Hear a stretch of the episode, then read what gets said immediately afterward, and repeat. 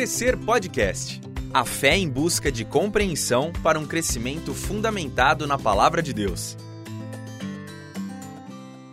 E tem início agora mais um Crescer Podcast. Eu sou Israel Mazakorati. Hoje vamos falar sobre a disciplina da comunhão dentro da série de estudos Primeiros Passos da Vida com Deus. E comigo está professor Ralph Glaser. Tudo bem, Ralph? Tudo ótimo. Muito feliz em poder estar de volta aqui nesses podcasts. E o tema de hoje é um tema super importante que eu me identifico muito. Então, muito contente de podermos ministrar essa aula juntos. E é muito legal pensar, Ralph, a comunhão como uma disciplina, né? Nem sempre as pessoas é, estão atentas para esse fato de que, para nós, como tantas outras coisas que envolvem a nova vida que temos em Cristo Jesus, precisamos encarar a comunhão é, como uma disciplina, né? Como algo que nós fazemos com intencionalidade, com regularidade, e isso é algo a ser nutrido, ser desenvolvido esse hábito em nós, né? O fato é que quando nós olhamos para as Escrituras, Ralph, a gente percebe desde a revelação em Gênesis capítulos 1 e 2 que Deus nos fez seres plurais. Deus nos fez para a comunhão. Deus não nos fez para vivermos isolados, Deus não nos fez para vivermos como se nós nos bastássemos a nós mesmos, né? Tudo na vida depende da relação com o próximo e, e isso é, é fantástico, né? Porque para viver, o ser humano depende um do outro. Para se multiplicar, o ser humano depende do outro. Para encontrar apoio, expressão e etc., o ser humano depende do outro. E essas relações que nós percebemos lá no, no livro de Gênesis, elas são interessantes porque elas têm vários direcionamentos, né? O ser humano foi criado para a relação com Deus, o ser humano foi criado para ter uma relação consigo mesmo, o ser humano foi criado para ter uma relação com a criação mas fundamentalmente, né, a maior parte das experiências humanas se dão com uma relação com os nossos semelhantes, com as pessoas que estão ao nosso redor. E Gênesis 3, então, mostra que com a queda, com a ruptura da relação com Deus, todas as outras relações foram afetadas. Então, essa relação com o próximo que nos completaria, que permitiria é, expressarmos todo o potencial da nossa humanidade, ela foi tremendamente afetada. Com isso, nós passamos a ser individualistas e tendemos a nos bastar a nós mesmos aquilo que a gente falou que não foi para esse objetivo que fomos criados. E aí é que vem, Ralph, a, a brilhante resposta de Deus para esse grande problema humano, que é a reconciliação.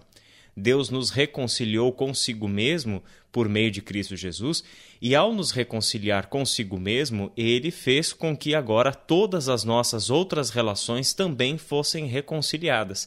Até o ponto mais extremo que a gente consegue enxergar nisso, por exemplo, em Efésios, capítulo 2, o apóstolo Paulo fala que inclusive povos que eram mortalmente inimigos, separados, né? Como judeus e gentios que não tinham nada em comum, agora em Cristo Jesus se tornam um corpo só, um povo só.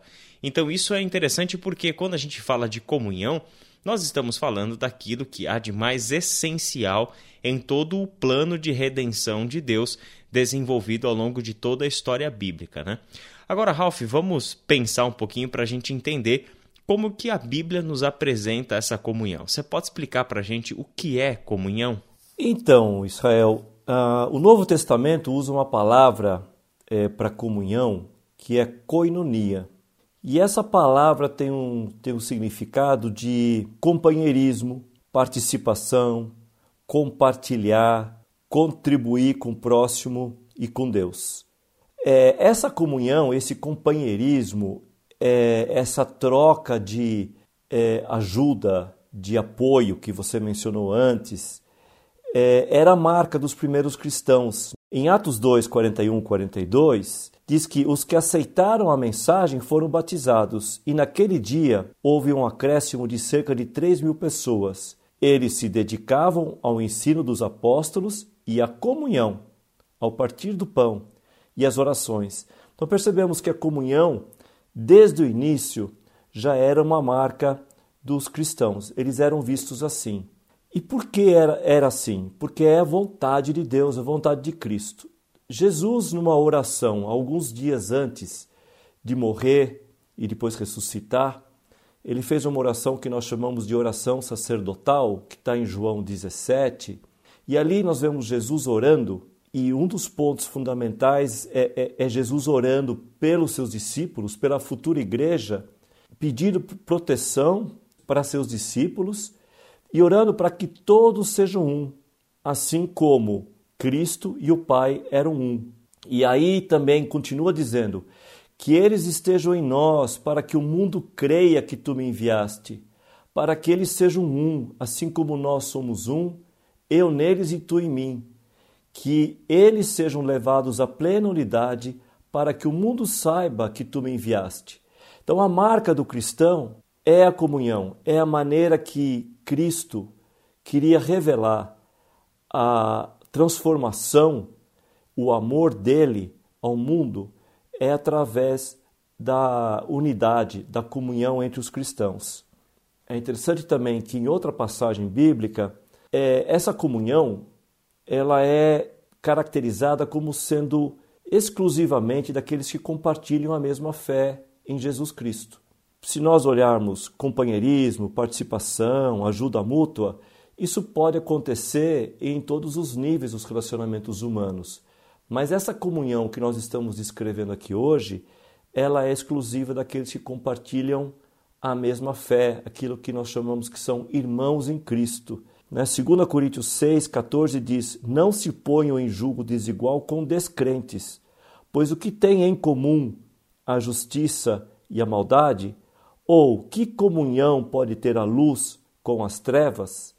Então aqui fica claramente definido que a comunhão que nós estamos escrevendo aqui é a comunhão do corpo de Cristo, a comunhão dos que são irmãos de Cristo. E ela é resultado da presença do Espírito Santo no meio da igreja. Filipenses 2 diz isso, né? Filipenses 2, versículos 1 e 2. Se por estarmos em Cristo nós temos alguma motivação, alguma exortação de amor, alguma comunhão no Espírito, aí continua depois. Tem o mesmo modo de pensar, o mesmo amor, um só espírito e uma só atitude. Então a comunhão, ela é essa união dos filhos de Deus, dos que são discípulos de Cristo, faz com que eles sejam levados a viver essa vida em amor, focados nas necessidades do reino de Deus. E claro que não existe é, unanimidade em tudo. Existem diferenças de opiniões. Existem eventualmente pessoas que tenham ideias políticas ou sobre outros aspectos que são diferentes, mas isso não interfere é, nessa unidade, nesse foco único na expansão do reino de Deus. Então, essa comunhão que nós estamos escrevendo aqui, que a palavra de Deus nos apresenta, é a comunhão que diz respeito à unidade daqueles que aceitaram a Jesus Cristo como Salvador e são seus discípulos. É interessante, Ralph, notar que quando nós falamos de comunhão como disciplina, a cada vez vai ficando mais claro o porquê que isso é uma disciplina e não meramente uma rotina de quem é cristão e tal, né?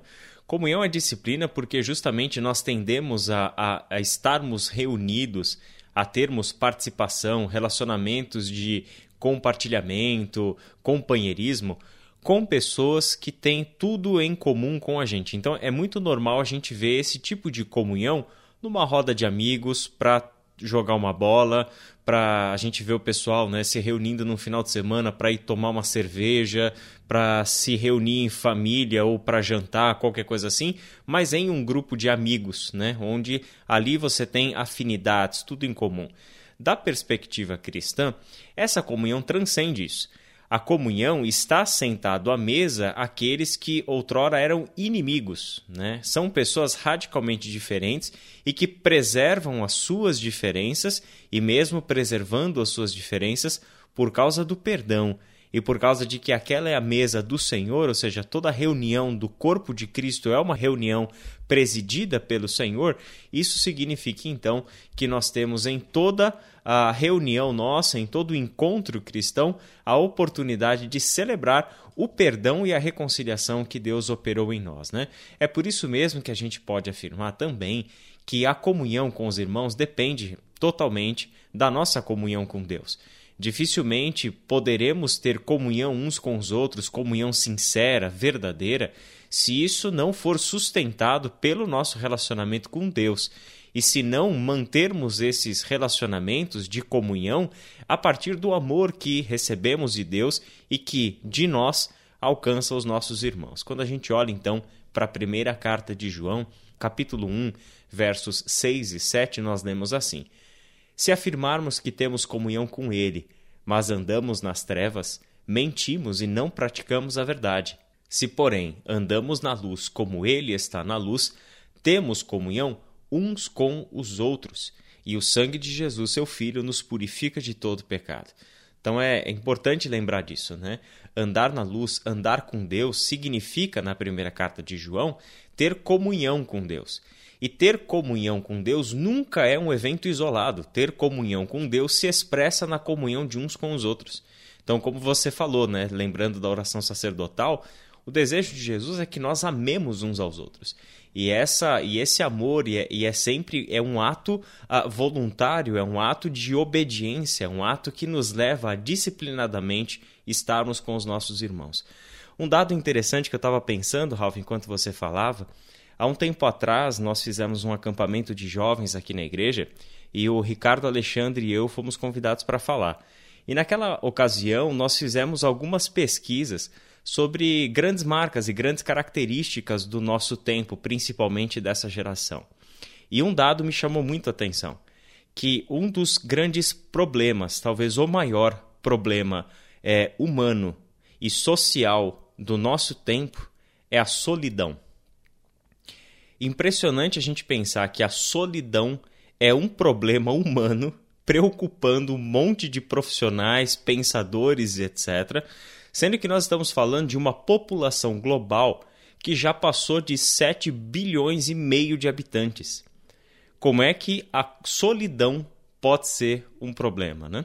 É um problema, Ralph, porque nós só podemos ter a comunhão verdadeira e sairmos do isolamento para dentro de relações sinceras, onde nos abrimos, onde compartilhamos, onde vivemos mesmo em comunhão, como você mencionou, por exemplo, o texto de Atos, capítulo 2, por intermédio do que Cristo fez por nós e por intermédio da nossa comunhão com Deus.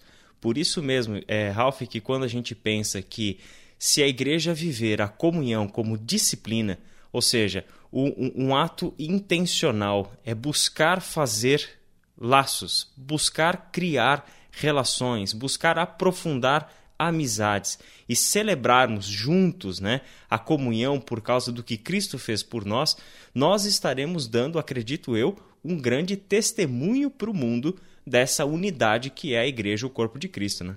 Não, sem dúvida, sem dúvida. Não, não tem como nós queremos falar do amor de Cristo, querer chamar o mundo para seguir a Cristo, se o mundo não vê na igreja essa união e esse amor. A marca do cristão, e eu já vivi isso algumas vezes, pessoas dando testemunho, quando chegam no grupo e não entendem bem como é que funciona essa relação entre os que são discípulos de Cristo, que são cristãos, e viram para a gente e falam assim: tem alguma coisa diferente aqui, vocês, vocês se amam, né? É muito gostoso ouvir isso, porque é um reflexo de que o Espírito Santo está operando e dando unidade e dando interesse mútuo, né? Nós temos interesse uns nos outros, interesse que o outro esteja bem, interesse pelos problemas do outro, me alegrando onde o outro teve sucesso. Isso é uma marca da igreja e isso deveria caracterizar a igreja para aqueles que estão de fora, lógico, para, que, para aqueles que estão dentro também. E quando você estava falando antes de que a comunhão com os irmãos depende da comunhão com Deus, vale também o contrário, né? Não adianta eu querer agradar a Deus com algum sacrifício ou fazer alguma coisa para Deus se eu não estiver bem com meu irmão. Eu não estar reconciliado com meu irmão, eu não estar em paz com meu irmão, eu não ter perdão e a paz agindo, bloqueia meu relacionamento com Deus. Né? E isso fica muito claro na, na palavra de Deus também. Mateus 5, 23 e 24, eu não vou ler aqui agora, mas vocês podem é, ler por vocês. Fala de primeiro vá, reconcilie-se com seu irmão e depois venha apresentar adoração, louvor a Deus. porque as coisas são muito conectadas. A ligação vertical e a ligação horizontal, simbolizados talvez até pelo formato da cruz, para a gente se lembrar disso, são fundamentais para a nossa vida como discípulos de Cristo. Este é o Crescer Podcast. Sua edificação é o tema da nossa conversa. E é interessante também como no Novo Testamento se ressalta essa necessidade de estarmos juntos e talvez agora em tempos de pandemia a gente sinta até é, o impacto disso sobre nós, mas havia ali na época do Novo Testamento pessoas que não sentiam necessidade de se reunir, de estar juntos. E aí o autor de Hebreus, ele, ele deixa muito claro, ele diz assim, não deixemos de nos reunir como igreja, segundo o costume de alguns, mas encorajemo-nos uns aos outros, ainda mais quando vocês veem que se aproxima o dia. Hebreus 10, 25. A marca dos discípulos de Cristo é estarem juntos, estarem compartilhando, se reunindo como igreja. E quando a gente fala em igreja, nós não estamos nos referindo agora somente aos cultos de domingo, estamos nos referindo a se reunir como igreja em pequenos grupos, dentro da família, com outros irmãos. Pode ser um café da manhã. Agora nós estamos limitados, né? E nós estamos sentindo falta. Na hora que a gente puder se reunir de novo, é esse incentivo de estarmos juntos, estarmos compartilhando, celebrando. Nós temos hoje muitas ofertas de cultos pela TV, muitas igrejas que transmitem por internet. Temos todo tipo de oferta que poderíamos ficar em casa para ouvir um culto, para ouvir um sermão, um estudo. Não há necessidade de irmos fisicamente a algum outro local. Só que a maneira que o autor de Hebreus apresenta aqui é uma necessidade da igreja para ser saudável, de que os irmãos estejam fisicamente juntos, compartilhando, né? É verdade, Ralph. Sempre, sempre que possível, né, a gente deve valorizar, priorizar a comunhão por causa disso. E eu achei muito legal que você falou que agora nós estamos dando falta algo que simplesmente fazia parte da nossa rotina e nós não dávamos o devido valor né? E inclusive, é, Ralph, uma coisa que a gente sempre vê na realidade de igreja, você, eu que, que estamos na igreja desde de pequenos, né? A, a gente sempre vê aquelas pessoas que a igreja, a, a comunhão cristã é, é segundo plano. Né? Nós trocamos a oportunidade de estarmos com os nossos irmãos por qualquer outro tipo de entretenimento ou passatempo, qualquer coisa que surja na nossa frente boa parte dos cristãos ainda vivem essa triste realidade de que estar no culto, estar com os irmãos, estar no pequeno grupo é algo completamente secundário nas suas vidas. No entanto, quando nós olhamos para o Novo Testamento, a gente percebe que isso é algo prioritário na vida da igreja. A saúde da igreja depende disso, como esse texto de Hebreus deixou tão claro, né? Não deixemos de nos reunir como igreja, né? Mas que a gente se encoraje mutuamente. E Ralph, falando em mutualidade, nós temos também nesse princípio bíblico, mas principalmente do Novo Testamento das mutualidades, um tremendo de um incentivo, não só um incentivo, né, mas também uma, uma base bíblica muito sólida para uma vida em comunhão. Né? Exato. Né? As, as mutualidades, como nós chamamos, elas expressam as atitudes nesse relacionamento entre os cristãos, entre os discípulos de Cristo, entre os que fazem parte da igreja. É, nós temos no Novo Testamento muitos versículos com a expressão uns aos outros, se referindo a atitudes que temos uns em relação aos outros, né? Por isso uns aos outros, lógico. E eu queria ressaltar, primeiramente, qual é a base dessas mutualidades. A base que vale para todos. E se ela não existir, como diz 1 Coríntios 13, o resto não vale nada, né? A base das mutualidades é o amai-vos uns aos outros. João 13, versículos 34 e 35 diz: Um novo mandamento lhes dou: amem-se uns aos outros, como eu os amei, vocês devem amar-se uns aos outros. Com isso, todos saberão que vocês são meus discípulos, se vocês se amarem uns aos outros. Essa ordenança é básica. E o amar uns aos outros é aquilo que o Israel falou antes, não é escolher um grupo onde eu tenho mais afinidade para que eu ame e esteja junto com aquelas pessoas. esse amar uns aos outros é irrestrito, é entre todos os irmãos da igreja, é universal e é estar disponível e aceitar o outro como ele é e estar disponível para ele. Então, essa é a base de todas as mutualidades. Qual é a atitude que deve preponderar na minha relação com os irmãos? Aí temos uma passagem em Efésios 5, é uma passagem mais longa, Efésios 5, de 15 a 21, que diz o seguinte: Tenham cuidado com a maneira como vocês vivem, que não seja como insensatos, mas como sábios, aproveitando ao máximo cada oportunidade, porque os dias são maus. Portanto, não sejam insensatos, mas procurem compreender qual é a vontade do Senhor. Não se embriaguem com vinho, que leva à libertinagem, mas deixem-se encher pelo Espírito, falando entre si com salmos, hinos e cânticos espirituais, cantando e louvando de coração ao Senhor, dando graças constantemente a Deus Pai por todas as coisas, em nome de nosso Senhor Jesus Cristo. Sujeitem-se uns aos outros por temor a Cristo.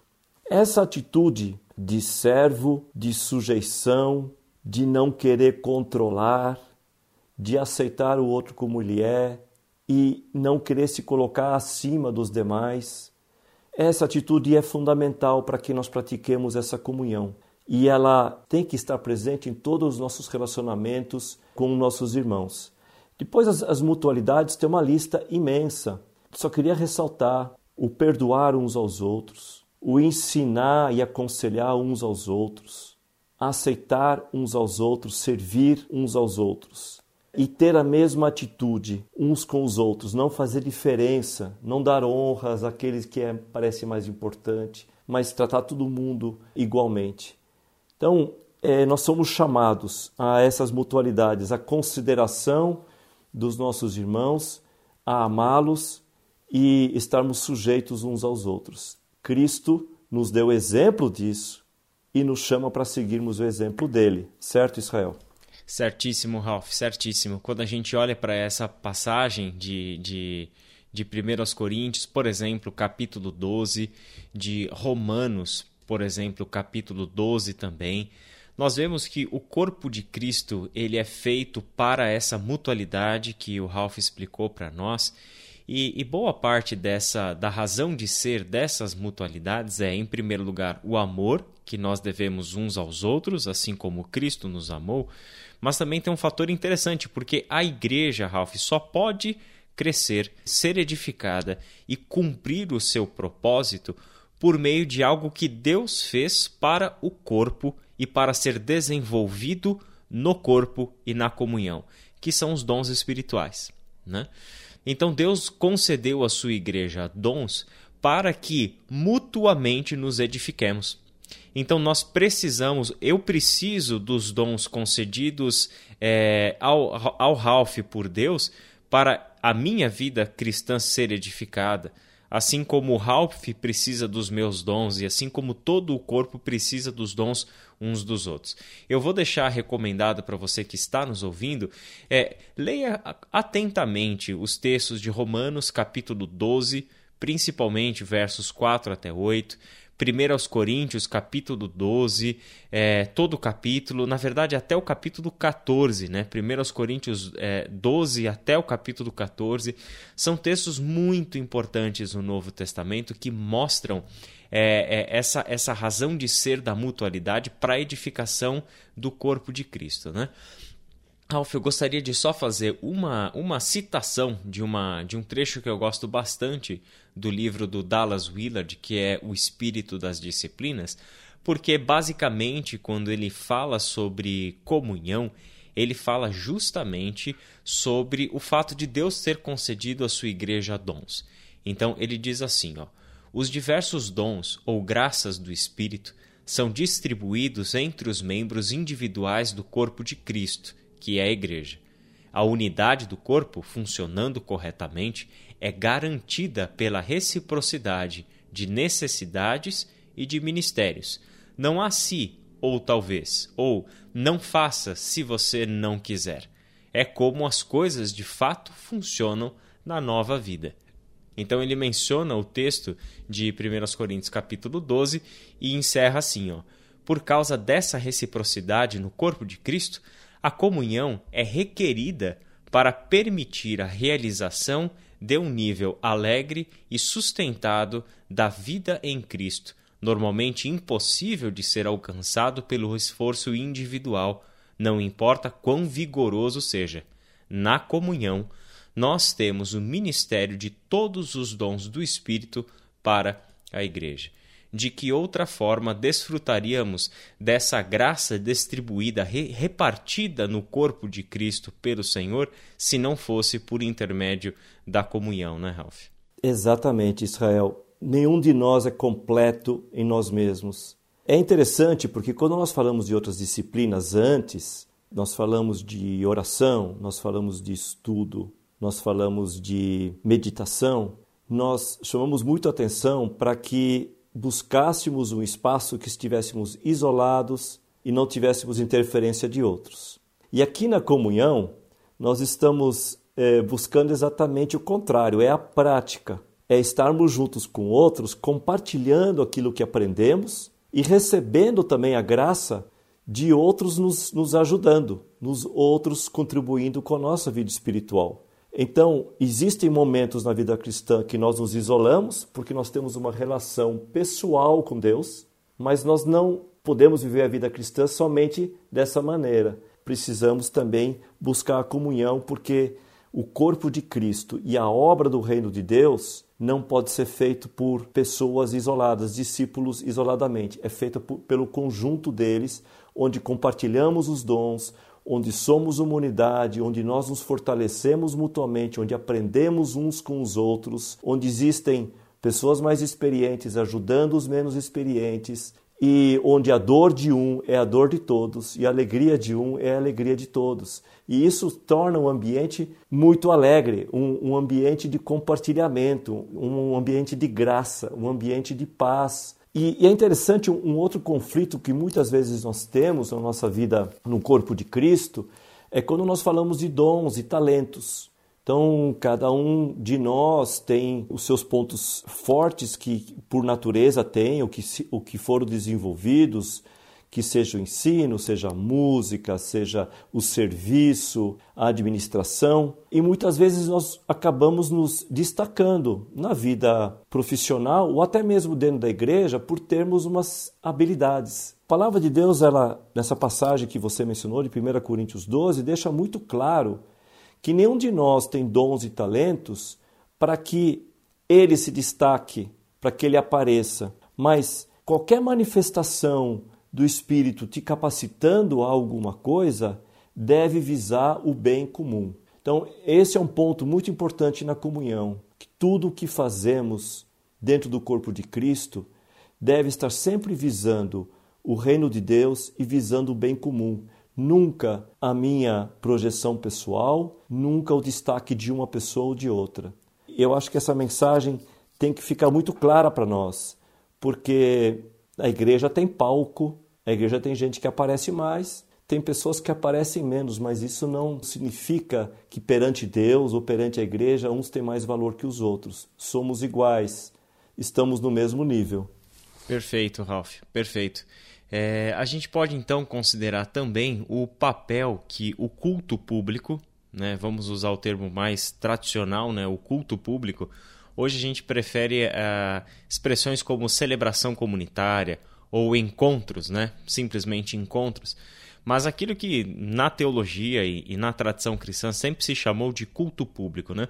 É, eu gostaria que você explicasse para nós qual é o papel que a comunhão desempenha no culto público e vice-versa. A gente só tem comunhão no culto público, as pessoas que estão ouvindo a gente devem entender que é ir à igreja é a sua seu momento de comunhão ou existem outras formas. A gente falou várias vezes ao longo do nosso podcast, mas talvez fosse legal a gente separar esse tempo para fazer essa explicação, Ralph.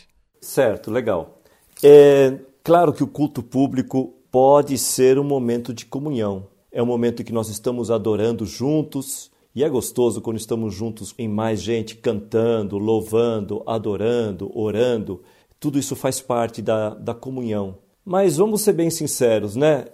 Tem gente que chega em cima do horário, vai embora antes de terminar, não conversa com ninguém, não tem relacionamento com ninguém, é, está quebrada né, essa comunhão. A comunhão é mais do que isso. Né? A comunhão é mais do que frequentar e aparecer aos domingos num culto.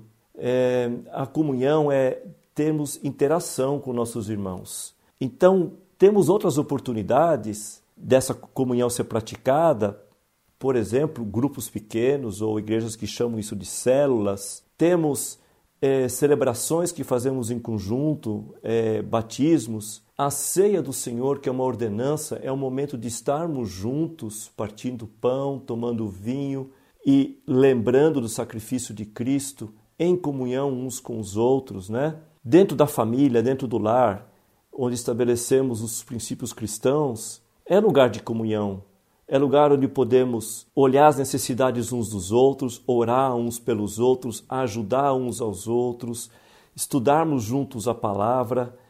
Então, a, as oportunidades de, de comunhão que temos é também mostrar o interesse pelo outro, pegar o telefone e ligar para alguém que está em necessidade, é ver a necessidade do outro e ajudar. Quando há um, um movimento na igreja de alguma ajuda social, é estar ali para dar as mãos, compartilhar, seja financeiramente, seja em oração, seja é, dando as tuas mãos, os teus, teu, tua ajuda física em, em alguma é, necessidade. A comunhão é algo que, que transcende somente estarmos reunidos em um culto. Mas, claro que essa celebração do culto ela é importante, é o momento que todos estão juntos, em que todos estamos juntos adorando a Deus, e como dizia em, em Hebreus 12,6, não deixemos de nos reunir. Ali, talvez, naquela época, os cultos eram feitos em casa. Hoje, os cultos são feitos numa, numa igreja. Temos os pequenos grupos. Então, é, só queria deixar essa mensagem, né? Os cultos e as reuniões, eles parecem que marcam, né? Dão ali um, um, um tique na nossa, no nosso checklist, né? Eu fui, estive lá, estou participando mas a comunhão é um, uma atitude de coração, é uma atitude de nos amarmos uns aos outros, nos sujeitarmos uns aos outros e termos interesses uns pelos outros. Amém, Ralph. Eu, antes de chegarmos à conclusão, estava pensando aqui no Salmo 133, verso 1. Como é bom e agradável quando os irmãos convivem em união. Que bonito isso, né? O salmista louvar e, e trazer essa, essa expressão de alegria vinda de uma experiência de unidade né, entre os irmãos, entre a, aqueles que desfrutam da, do relacionamento, da amizade com Deus e conseguem compartilhar isso uns com os outros. Né? Ralph, nós vamos concluindo o nosso podcast hoje, então eu gostaria de deixar com você é, as palavras finais aí sobre a comunhão como disciplina. Então, algumas dicas práticas de tudo isso que nós ouvimos aqui. Primeiramente, é deixar marcado a regularidade. Não falte as reuniões, aproveite a oferta de reuniões regulares juntos, pequeno grupo, grupos de estudo, grupo de discipulado, os cultos com a celebração. A palavra de Deus nos chama atenção para isso, que isso é importante para a saúde da nossa vida cristã. Promover a busca e a consideração pelos, pelo seu irmão abrir os olhos e abrir o seu coração para os irmãos que estão à sua volta, não só para o teu grupo de afinidade, para aquele convidado que está chegando, para aquela pessoa nova na igreja que precisa de ajuda para se integrar, aqueles que estão à margem. Nós falamos aqui em família, mas tem alguns que não têm uma família e que precisam ser cuidados e ter um cuidado especial. Então, vamos abrir nossos olhos e nosso coração para isso mostrar que a unidade não é somente ali onde nós estamos enxergando e é ali onde nós temos mais facilidade. E na parte de, do corpo de Cristo, se nós temos dons, temos talentos, temos coisas que Deus nos deu, vamos aplicar isso no corpo de Cristo. Vamos colocar isso à disposição da igreja. E não estou pensando aqui na igreja é, Iba Viva somente, estou pensando, deixa isso à disposição do reino de Deus. Se eu tenho dons e talentos, isso não foi para que eu tivesse somente sucesso na vida profissional, na minha vida pessoal. É para que isso sirva para o reino de Deus. E esteja disposto a se relacionar com o seu irmão, é, se colocando igual a ele e aceitando também crescer é, amadurecer junto com teu irmão. Não crie você como uma ilha que sabe tudo, mas seja alguém que se relaciona, que aprende, que compartilha e isso vai refletir na unidade do corpo de Cristo, isso vai refletir no testemunho da igreja para aqueles que são de fora, isso vai facilitar a construção do reino de Deus de uma maneira saudável e unificada, que é a vontade de Cristo. Que a igreja dele, a noiva dele, seja um e tenhamos comunhão uns com os outros, porque nos amamos. Amém, Ralph. Muito obrigado pela sua participação. Nós vamos ficando por aqui com um desejo muito grande de que todos nós, irmãos e irmãs em Cristo Jesus, oremos pela comunhão do corpo de Cristo, entendamos as bases bíblicas que fazem com que a comunhão seja muito mais do que algo opcional para nós, mas seja visto por nós como algo essencial para o nosso desenvolvimento como é, filhos de Deus, como discípulos de Cristo Jesus, e que, sobretudo, nós nos empenhemos, nos esforcemos em encarar a comunhão como algo disciplinado, seguindo as dicas e orientações que o Ralph nos deu agora. E todo esse papo que a gente bateu aqui sobre esse assunto, que em tudo isso você seja edificado e sinta-se encorajado a viver a sua vida com Deus em comunhão com os seus irmãos. Ralph, muito obrigado pela participação. Foi um prazer e só posso dizer amém às tuas palavras. Que Deus nos abençoe. Você que tem nos ouvido, obrigado pela sua audiência. Que Deus fique contigo e até o nosso próximo encontro. Você ouviu Crescer Podcast, uma produção do Ministério de Educação Cristã da Ibaviva. Ajude a divulgar esse podcast. Siga a nossa página no Instagram e compartilhe educação.ibaviva.